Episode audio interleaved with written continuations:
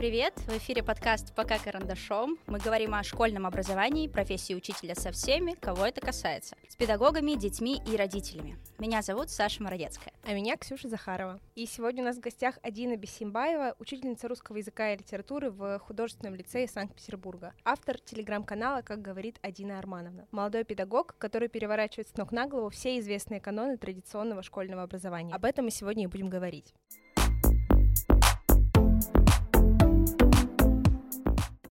Привет, Адина. Привет, я очень рада вас слышать, и спасибо большое, что вы позвали меня сегодня. Мы очень рады, что ты сама согласилась к нам прийти.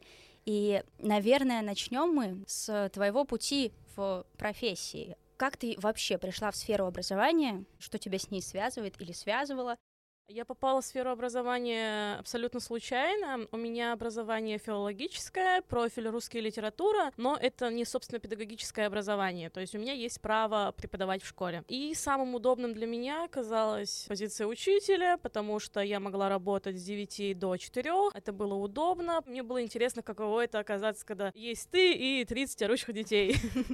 Вот. Собеседование проходило очень интересно. У меня спрашивали, есть ли опыт работы с детьми. Я говорю, нет нет. Они спрашивают, а практику проходили? Я говорю, да. Они такие, вживую? Я такая, нет, дистанционно. Последний их вопрос, на который они надеялись, это если у меня младшие братья и сестры, я сказала нет. Они на меня посмотрели, но я уверенно сказала, что все будет хорошо, и так меня приняли. То есть ты считаешь, что они просто в тебя поверили? Я думаю, что их зацепила моя уверенность и харизма, скажем так. Мне казалось, что школа — это скучно, там нет э, места свободе и творчеству, какие-то рамки, которые необходимо соблюдать строго, по плану, так, как сказали сверху. Я должна рассказать про специфику моего лицея, художественный лицей. Здесь все свободнее, чем в других школах. Мне кажется, у меня нет класса, в котором нет детей с цветными волосами. Они ходят, это не знаю, с пирсингом, с цепями, и это прям очень классно, очень интересно, и нет такого единого стандарта. Особенно интересно, когда ты идешь по коридору и красными буквами на двери написано «Не входить, обнаженная натура». Это интересный подход. И то есть и многие учителя, работающие с тобой, ну, в целом придерживаются схожей с тобой политики. Спокойно, без пренебрежения относятся к цветным волосам, к этим цепям, ко всем штукам с надписями про обнаженную натуру. Не все на самом деле, то есть преподаватели, художники, для них это привычная среда. Учителя общеобразовательных предметов иногда с такой опаской относятся к этому, удивленно, особенно ну, более взрослые, которые раньше преподавали в других школах. Это в первое время их удивляет, но в итоге они такие, ну ладно, так уж и быть. Ходи тут с красными волосами, а завтра с зелеными правда меня немножко обескураживает, потому что я думаю, мы все здесь втроем учились в такой школе, где в целом это считается чем-то немыслимым. И у нас учителя действительно очень ругали за какую-то демонстрацию своего внутреннего мира вот внешними такими атрибутами. Адина, а можешь рассказать, было ли что-то, что тебя удивило? Меня удивило, что дети благодарят меня за уроки. То есть для меня это вот странно.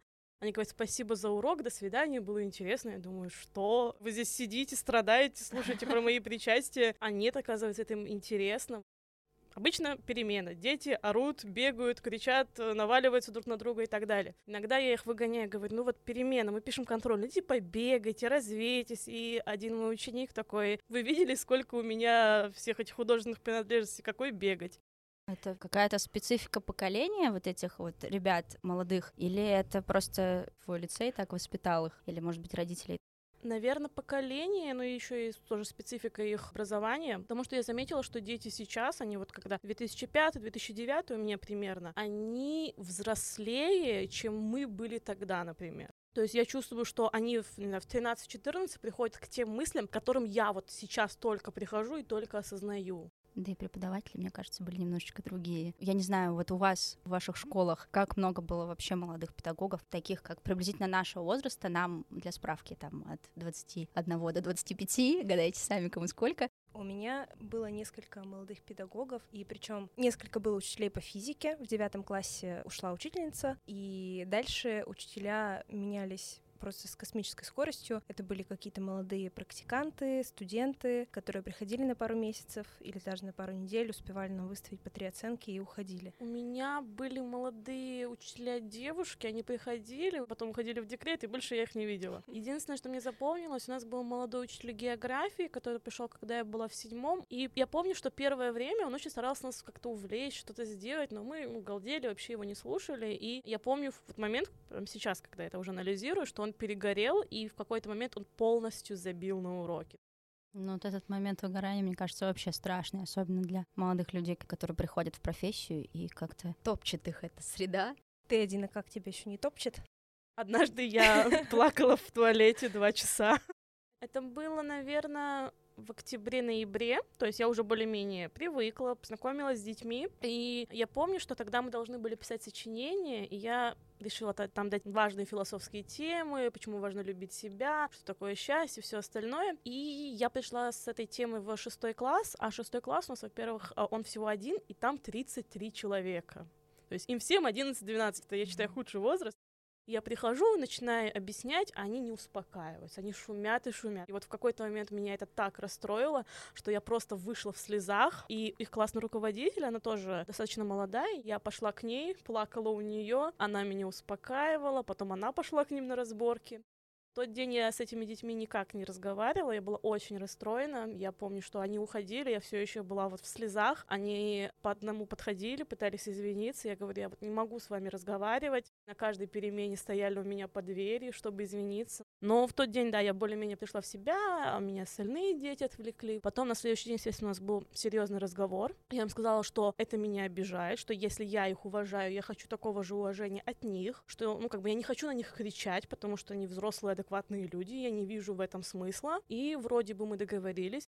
И с тех пор, если они вот шумят, э, все, что я делаю, это молчу. Они знают, если я молчу, что-то идет не так. Это, наверное, занимает больше времени, чем если бы я на них кричала, но мне кажется, я трачу меньше нервов, и они тоже более спокойно на это реагируют когда я преподавала, эта вот тема с э, дисциплиной, она вообще очень такая всегда животрепещущая у всех педагогов. И мне один педагог со мной поделился лайфхаком рисовать линию на доске. И когда эта линия закончится, что-то будет. Дополнительное домашнее задание, что-то такое. Ну, тут в целом мы уже, мне кажется, услышали несколько новаторских методик. Что еще такого ты используешь ну вот, про опоздание. Дети опаздывают, это, естественно, всегда происходит и на первый, и на шестой урок, с этим ничего не поделаешь. И проблема была в том, что они опаздывают, потом, естественно, у них куча вещей, потому что они художники, они гремят, ходят, разговаривают, но это, естественно, прерывало полностью урок. И я им сказала, что 10 минут — это стабильное время, когда вы должны идти уже на урок, но бывали те, кто опаздывали на 20, на 30, однажды и на 40 минут, когда урок длится 45, я думаю, ну зачем вы пришли вообще? И я сказала, что опоздание более чем на 10 минут я не пускаю в класс без стихотворения. Не знаешь стихотворение, стой у двери весь урок, все, ничего не могу поделать с этим. Я понимаю, что это немножечко какое-то психологическое давление, наверное, но я не надеюсь, что это никак их не травмирует. Но я просто помню сама, я стащила это у моего преподавателя в университете. Мне лично было некомфортно, что вот я стою у доски, и все чего-то от меня ждут, учитель останавливает урок, и ну вот не хочется снова попадать в эту ситуацию. И да, опоздание действительно стало меньше, Плюс про еду, это тоже вытекающее из опозданий, я разрешаю детям есть на уроке. Если у них там не огромный пакет, который шуршит, пожалуйста. Ну, естественно, не разливать на тетрадь, не разливать на соседа и все остальное. Я не вижу в этом ничего такого, потому что перемена в школе 20 минут, возьмем, не знаю, 2-3 минуты учителя, всегда задерживать, потом дойти в столовую, отстоять эту очередь, взять еду, и у тебя уже остается 3 минуты на то, чтобы дойти обратно в класс. А как относятся твои старшие коллеги к таким новаторским подходам? Я точно знаю и по тому, как я училась в школе, и по моему опыту работы в школе, что многие резко против этого и считается, что это разбалтывает детей, не дисциплинирует. На самом деле, к счастью или к сожалению, я не очень общаюсь с моими коллегами. Я общаюсь с классными руководителями, которые в моих классах, которых я веду. Я не знаю, слышали они про это или нет, но дети, естественно, все разносят, mm-hmm. но пока единственный вопрос, который со мной обсуждали, это о том, что нужно спрятать мусорное ведро. Чего? В школе убирают не каждый день. Мусора много. Дети постоянно кушают, выкидывают мусор. И к концу недели мусорка полная, и ну, она начинает вонять. Почти все учителя убрали мусорки из кабинета. Дети потом ходят по школе, ищут, куда выкинуть этот мусор. Ну, я немножечко против этого, потому что, как это я скажу, нет, моя мусорка, нельзя, только я выкидываю сюда свой мусор. Я еще много читала твой телеграм-канал, всем советую подписываться. Спасибо. И ты очень много пишешь про отношения с учениками про то, что ты очень дорожишь тем, что они тебе доверяют. Есть ли у тебя сформулированная для себя миссия Великая я и не назову, у меня есть эта педагогическая цель, чтобы они были грамотными людьми, чтобы они грамотно писали. Но вообще, я поглядываюсь э, на свою школу, моя классная руководительница тоже вела русский язык, у нас с ней были не лучшие отношения, она всегда говорила, самое главное для меня, чтобы вы выросли хорошими людьми. И у меня в голове всегда была установка, нужно быть хорошим человеком. Но сейчас, анализируя все это, я думаю, хороший человек — это удобный для других человек. Зачем это надо? И я всегда говорю своим детям, что самое главное, чтобы они были счастливыми. Это же какая-то теория малых добрых дел. Я так понимаю, ты в нее очень веришь. Я, как, ну, наверное, циник в этом смысле, действительно ли вот этим маленьким добром можно перекрыть то гнетущее состояние ученика, которое в 11 лет в этих детях зреет? Смотря в каком возрасте. Я веду в шестом, в седьмом и в десятых. И с десятыми не получается. Я пыталась с ними о чем-то говорить, шутить. Они все такие, давайте правила, все. И у них уже полностью вот эта вот вся система школьного образования, которая мне не нравится, уже укоренилась, и они понимают, что урок должен идти так, учитель должен быть таким. А вот шестые, седьмые, тоже интересно, в их возрасте колоссальная разница. Шестые, они еще такие веселые, подвижные. И тот факт, что я с ними разговариваю, шучу, они радуются и думают, ну классно, она веселая. А седьмые, они уже два года посмотрели, какие могут быть учителя, и они, наверное, в какой-то мере ценят меня больше, мне кажется. А, но можно ли это все изменить, я не уверена. Иногда у меня возникает мысль, я им говорю, что оценки это не главное, что неважно, куда вы поступили, а потом они идут условно на какой-нибудь другой урок, и на них там кричат за то, что у них, э, не знаю, одна ошибка буду их лучиком света в темном царстве. А как ты относишься к оценкам и как твои дети относятся к оценкам? Естественно, я понимаю, что для меня эта оценка ничего не значит. Для них эта оценка может ничего не значить, но для родителей это уже другая история. А я им всегда говорю, что пятерку получить сложно, тройку, ну надо докатиться до тройки. Я бы вернулась к тезису про родителей. У тебя уже было какое-то общение с родителями этих детей? Никак не могу сесть и написать этот пост, что худшее в работе в школе — это общение с родителями. Я ненавижу общаться с родителями, мне так от этого плохо. Я не знаю, почему у них еще такая привычка, они всегда мне пишут в пятницу. А пятница — это мой единственный выходной и от учебы, и от работы. Я просыпаюсь утром, и вижу сообщение, думаю, господи, ну отстаньте от меня, ну отстаньте. А проблема в общении с родителями, потому что ну, дети иногда, а, ну, как бы, понятно, они хотят себя спасти, и они иногда врут родителям. А потом родители приходят к учителям и такие, алло, алло, почему у моего ребенка тройка? Ну, вот для них это, вот, мне кажется, единственные люди, кому важны оценки. Родители говорят, что вот-вот моя дочка подойдет к вам и исправит оценку, а я вижу, что дочке это вот вообще не нужно, она не хочет этим заниматься, но она приходит и сдает, и я думаю, ну ладно, хорошо. Я не классный руководитель, слава богу. Я считаю, что это самая неблагодарная работа в мире. Я прихожу на родительское собрание, говорю, у этих, у этих все хорошо, эти, эти нормально, эти, эти нужно подтянуть. Спрашиваю, если у них вопрос, они спрашивают, как мой ребенок, я говорю, что происходит, они такие, ок, хорошо, спасибо, все. Вот это вот мой любимый тип родителей ну, может, это в моем окружении так, но всегда почему-то было такое чувство, что вот русский язык — это прям такой супер основополагающий предмет. Ты можешь химию, биологию, не знать, но вот русский это прям обязан. У тебя какое мнение об этом? Я считаю, что в принципе все предметы важны. Я не говорю, что вот делайте русский, не делайте все остальное. Помню, однажды ко мне подошел мальчик, который блестяще разбирается в русском. Такой, можно, пожалуйста, я сделаю контрольную по физике? Я такая, ну ладно, делайте, и все.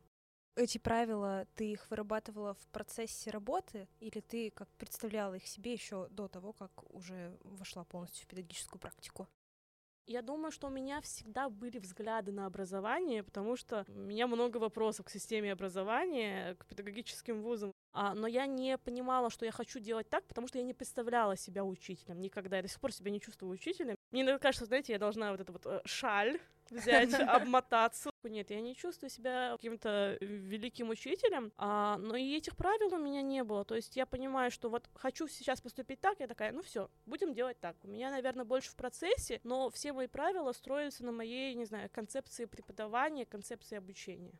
Как думаешь, надолго ты там? Когда я пришла, я думала, ну вот на два года, пока в магистратуре, потом найду что-то ближе к моему будущему профилю магистратуры. Но сейчас а, я смотрю на этих детей, особенно на шестой, седьмой, и думаю, что я бы хотела довести их до одиннадцатого. На самом деле, я думаю, что с каждым новым классом, который добавляется учителя в будущем, они любят их не так сильно. Потому что вот мои первые, мои родные, они видели, как я тряслась там 4 сентября, мне вот еще все равно интересно про русский язык. Я видела, что ты как-то идешь сверх программы.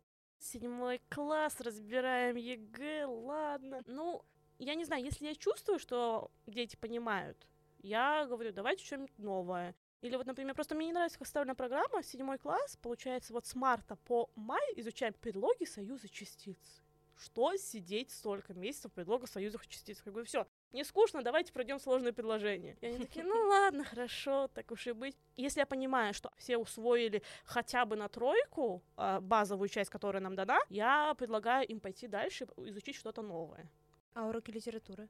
Тут, наверное, ну то есть, во-первых, в зависимости от того, в каком классе я веду, наверное, в середине апреля закончим программу тоже, предложила им почитать зарубежную литературу, потому что зарубежная литература почти не изучается в школе, а это очень важно. Я им предлагаю, что я дам какой-то список книг, а они мне будут тоже предлагать, что им интересно почитать. И что они предлагают, какие книги предлагают читать? Пока мы это не обсуждали, я сказала, подумайте. Звучали несколько предложений про что-то из рода фантастики и кавку. Я говорю, давайте будем читать кавку, да. Как вырастить детей не такусиками в 14. И что, правда читают? Когда как. Смотря, что мы читаем. Но да, большинство читает. Если мы проходим что-то, что не так важно, какую-нибудь, я не знаю, кладовую солнца Пришвина, которую вообще не помню, кто там читал или нет, тогда ладно, мы это переживем. Но если они там, не знаю, не прочитают рассказы Чехова, будем ругаться, все. Классическая литература от Толстого до Достоевского. Они вообще могут сейчас это понимать? Ну как им нужно это объяснить? В чем смысл? Или достаточно просто, чтобы они знали сюжеты? Я не уверена, что они это понимают. В шестом в основном они смотрят на сюжет, в седьмом я стараюсь давать им литературу. Почему Пришвин в голове? Потому что мы вот его сейчас читаем. Детская сказочка, как брат и сестра пошли собирать клюкву. О чем дальше рассказывать? И я им даю Анализируем, когда был Пришвин, Советский Союз, анализируем идеологию, почему он пишет «мы», а не «я», то есть вне литературный какой-то контекст. Я надеюсь, что они это понимают, но не всегда им это интересно. А, я рассказывала про Горького, и одна девочка такая, а любовь где? А где личная жизнь? И им, ну, скучно это, им это сейчас не нужно. Все хотят любовь, извините, у нас весна тут. Я говорю, ну, в классе девятом. И она сказала фразу, которая меня, наверное, расстроила. А тогда нам уже будет неинтересно. Я думаю, блин, ну, действительно, на самом деле, тогда вам же уже будет неинтересно. Вы уже захочется любовь смотреть вживую. Но, к сожалению, с этим ничего не поделаешь. Если у нас остается время, мы читаем что-то дополнительное. Если нет, ну, мы должны проходить эти произведения. Но я ну, чувствую ответственность перед ними. Да, возможно, сейчас им хочется чего-то другого, но потом, когда они будут в одиннадцатом судорожно все это читать, э, они не обрадуются этому так сильно. А вообще монстр в виде ЕГЭ. Твое отношение к этому? Вообще, насколько необходимо? Я сдавала литературу, и я бы скорее действительно согласилась бы почитать для себя, чем запоминать, кому на Руси жить хорошо. На самом деле не очень. Я думаю, что я бы поменяла формат, но я не понимаю, как. Мне не нравится, но я не нахожу лучшей альтернативы. В мае я сказала всем, хоть вы сдаете там в конце года экзамен, хоть не сдаете, по-русскому у нас будет устный экзамен с билетиками. Будете рассказывать мне все правила. Вот, вот эти устные экзамены. Мне кажется, они полезнее даже. Вот, да, они как-то как будто бы больше у тебя оставляют в голове именно понимание, потому что ЕГЭ это все там 17 задание, там точно должны быть либо две запятые, либо четыре запятые. Какой-то вот этот вот ответик точно подойдет. Мне понравилось сдавать ЕГЭ, я не с вами. Ну и что, вот что, что тебе там понравилось? Ну, девочки, я сдавала в четырнадцатом году, это было очень давно, и ЕГЭ уже с тех пор миллион раз изменился. Когда я сдавала, еще не было там никаких сочинений перед этим собеседований. И я всегда еще любила читать, и мне очень нравилось, что, ну, наконец-то мне где-то пригодится мой багаж и сочинения мне нравилось писать. Ну да, по строгому плану, но я еще помню, это уже прошел экзамен, и мы все, разумеется, прибежали к своим преподавателям. Я рассказываю, вот такой-то у меня был текст, и она такая, ну, здесь проблема, какая-то четкая, ясная проблема. А я выделила другую. И я помню, как было очень страшно. Но в итоге нет, все хорошо прошло. Не знаю, по-моему, это даже звучит страшно, что ты просто высказала свою мысль, нашла в сочинении какую-то проблему, которая тебе, ну, видимо, была близка, а тебе говорят, не та проблема, другую ну, да. нужно. Закончилось все хорошо, немножко как-то вгоняет в какие-то рамки, как-то шаблонно начинаешь мыслить, но в итоге-то я же угадала с проблемой. Ну вот это шаблонность один, ты сама как к такому относишься? Мне она очень не нравится, то есть все видят, во-первых, разные проблемы, во-вторых, мне особенно нравится, когда читаешь эти сочинения, вот эта вот часть, где они формулируют проблему, она такая научная, красивая, а потом я думаю, ля-ля-ля. И это очень разные даже по стилю написания отрывки. Не знаю. Мне, наверное, страшнее того, что я буду ответственна за то, что они это сдадут. Если они не сдадут, я же вот все лягу и умру. Ну, мне кажется, важно, что как-то отделять, что ты не полностью все равно ответственность несешь. А кто несет ответственность вообще? Вот тогда какая доля ответственности лежит на учителе, какая на родителях, какая на ученике в конце концов?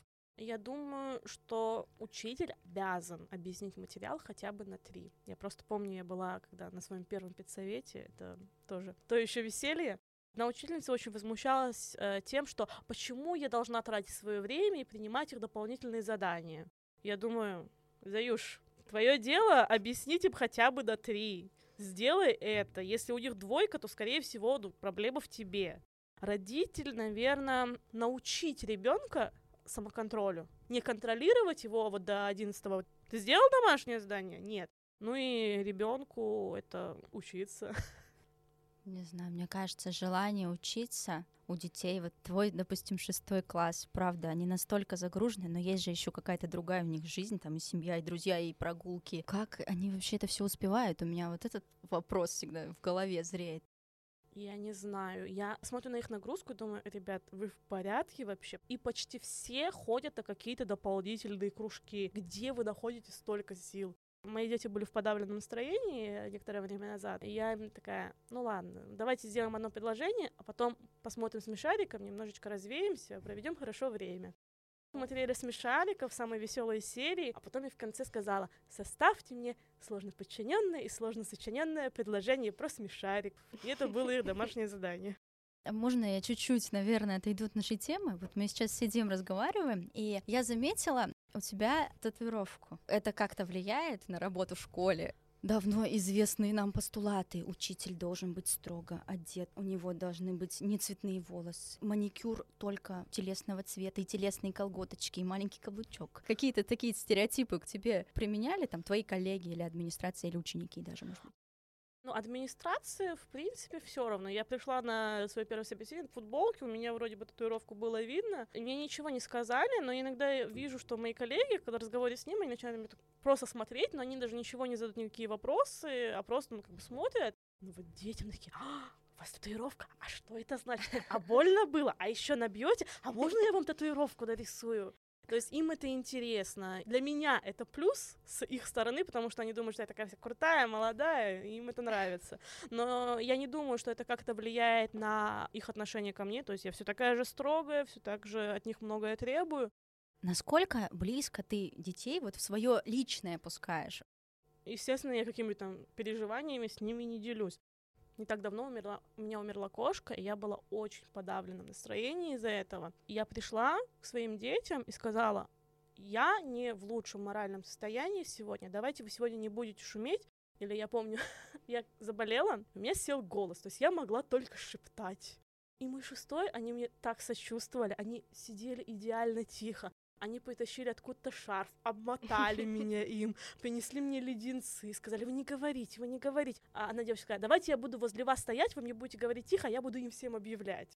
То есть дети разные, Спойлер, не всех я люблю. Это так ужасно звучит. С некоторыми я более открыта, чем с другими. Одной девочке я рассказала, что вот сегодня иду к вам. Она такая, ой, классно. Им нравится, что они что-то обо мне знают. Потому что я знаю, что есть учителя, которые даже свой возраст не говорят чуть-чуть все равно допускаешь кого-то в свою жизнь. Не хочу заниматься эйджизмом и всем прочим, но учителя, как минимум того времени, когда я училась в школе, а, нас категорически не допускали к этой жизни, то есть мы не знали ни о там, их семьях, их взглядах, их интересах.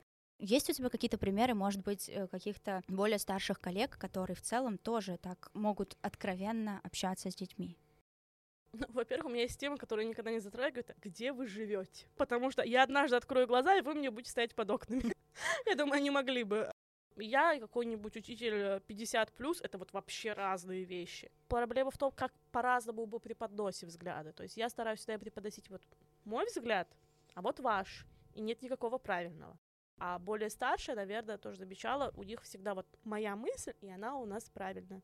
Но вообще огромная разница между учителями. Даже вот у меня есть коллеги, которые на 5, э, на 6, на 4 года старше меня, и уже тогда я чувствую огромную разницу. Как думаешь, от чего это зависит? Возраст, в первую очередь, и я думаю, что от стажа это зависит. То есть, чем ты дольше в школе, тем ты, ну, наверное, строже, и тем ты менее чувствителен к детям. Потому что я чувствую, что вот я сейчас, это не я в сентябре. Я ну, перегибаю палку своей строгостью, и я вот чувствую, что вот сегодня я повела себя как тот учитель, которым я не хочу быть. И я на следующий день прихожу к детям, говорю, извините, я была не права. Если я делаю что-то не так, говорите мне об этом. Что ты сделаешь, если однажды проснешься и поняла, что ты стала той самой? Уйду. Я сразу говорю детям, я здесь, пока мне это нравится. Если я буду вставать утром и думать, я не хочу туда идти, я просто туда не приду. Мне нравится с вами работать, я буду с вами работать. А и на то, насколько мне нравится с вами работать, зависит и от вас тоже.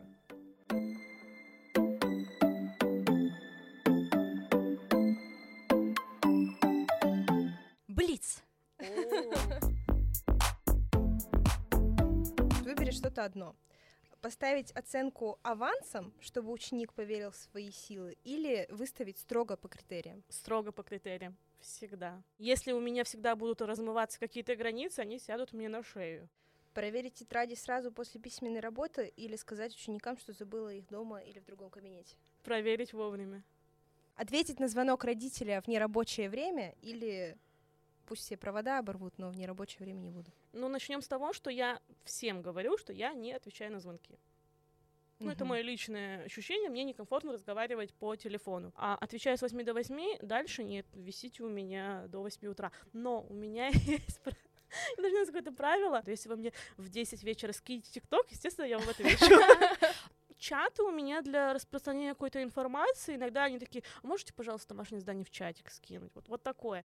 Я думаю, что это удобно, вы можете что-то напомнить детям, у них возникают какие-то вопросы, вы можете им это объяснить, или, например, у нас какая-то контрольная, и они в 10 вечера начинают где готовиться и не понимают ничего, и тут я пишу, расписываю. Звонок для учителя или для ученика? Для ученика. Я всегда стараюсь оставить себе минутку на то, чтобы они успели уже собраться и со звонком выйти из класса. Выставить оценку карандашом или ручкой? Ручкой. То раз и, и навсегда. не вырубить да. топором. Есть какое-то у тебя домашнее задание для нас и для наших слушателей? Написать пять причин, почему вы себя любите. Здорово, Адина, спасибо тебе большое, спасибо, что ты к нам пришла, спасибо за этот классный разговор. Да, присоединяюсь к ранее озвученным словам. Спасибо большое, было интересно. Спасибо большое, что вы меня позвали. Я безумно рада быть а, вашим первым собеседником, скажем так. Очень жду, когда выйдет этот подкаст, чтобы скинуть своим детям и сказать вашу маму и тут, и там. Передаем привет детям Адины. Мы знаем, что вы совсем справитесь, вы молодцы. И еще хотела сказать спасибо Высшей школе экономики Санкт-Петербурга за то, что она так любезно предоставила нам студию, где мы сейчас сидим и записываем наш подкаст. Ссылку на телеграм-канал один мы оставим обязательно в описании. Подписывайтесь, ставьте лайки. Да, звездочки, комментарии. В общем, мы только осваиваемся. Все, всем пока. До пока. новых встреч.